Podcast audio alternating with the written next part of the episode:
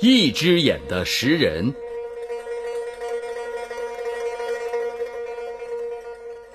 从公元一三四四年开始，天灾连年不断的降临中原大地。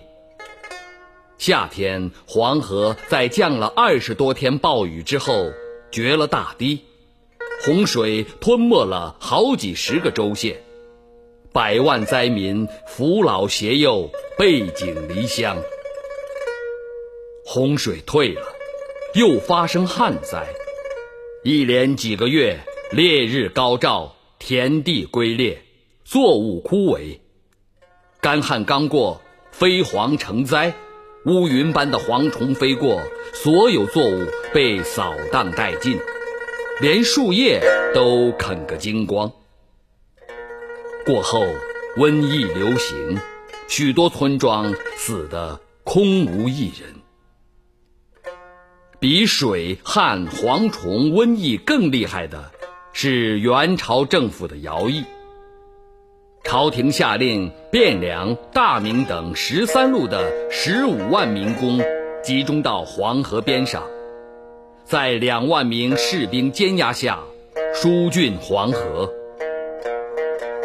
这时候，黄河两岸到处流传着一首民谣。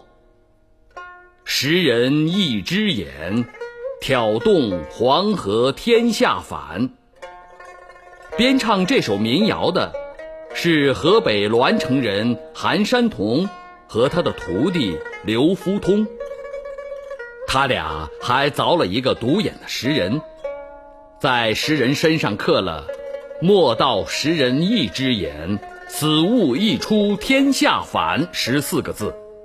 偷偷埋进了马上要疏浚的黄河河底。公元一三五一年四月，民工们在河南黄陵岗挖出了那个石人。石人只有一只眼，身上还刻着字，跟民谣说的一模一样。民工们惊讶不已，都相信这是上天的安排。韩山童见时机已成熟。便下了白莲教内部的集合令。五月初，三千教徒在颍上县的白鹿庄集合，到会的人都以红巾裹头作为标志。韩山童在会上发布起义文告，隶属元朝统治的荒淫残暴，推翻元朝，恢复大宋是上天的旨意。教徒们当场杀了白马黑牛。大家举起血酒，献血为盟，发誓推翻元朝。白莲教徒在白鹿庄集合的消息被官府知道了，官兵迅速包围了白鹿庄，双方在庄前的广场上展开了殊死的搏斗。起义军本无防备，韩山童当场牺牲。刘福通带着剩下的教徒杀出重围。重新集结之后，刘福通在第三天出其不意地率领义军攻下了颍州城，元末农民大起义终于爆发了。刘福通的部队大都信奉白莲教，每人头上都扎着红布，人们都叫他们“红巾军”。颍州攻下之后，江淮地区的百姓纷纷撕块红布扎在头上，到颍州参加起义军。红巾军的队伍迅速壮大，元顺帝急忙派大军前来镇压。带兵的是元朝枢密院的贺思，他带的部队是过去名声显赫的阿速军。阿速军是人高马大的阿速人组成的王牌队伍，一向是元朝王室的御林军。养尊处优的生活使这些昔日强悍勇猛的马背斗士严重退化，他们每到一处，首先想到的是吃喝玩乐、掳掠财物，根本不把打仗放在心上。刘福通决定。趁阿速军出道时发动攻击。当赫斯刚扎好军营，正在大摆宴席之际，起义军发起了突然进攻。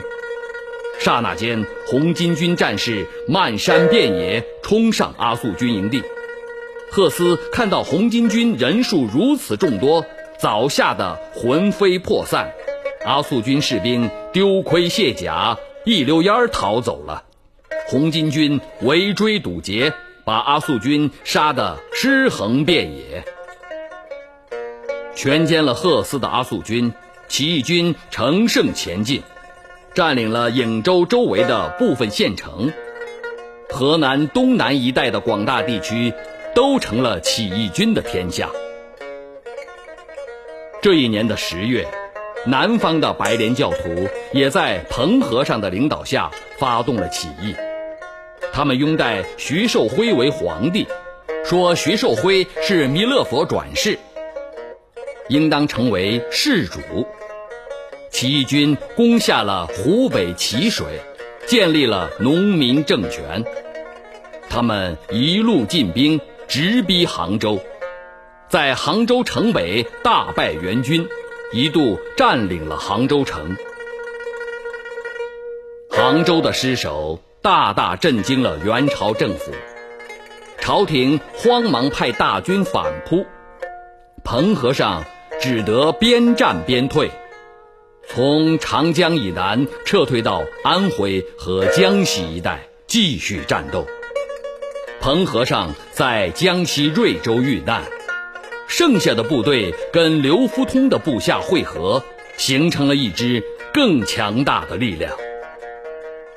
公元一三五五年，刘福通在巩固了江淮地区的根据地之后。把在外避难的韩山童的儿子韩林儿接到安徽亳州，正式建立了农民起义军政权，取国号为宋，推举韩林儿当了皇帝，称作小明王。小明王的宋政权建立之后，全国的起义军都归属他领导了。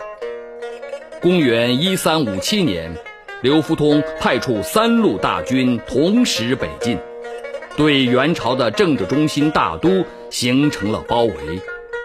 其中以毛贵为首的东路军对元朝的威胁最大，前锋一直打到离大都一百多里的地方，吓得元顺帝准备迁都。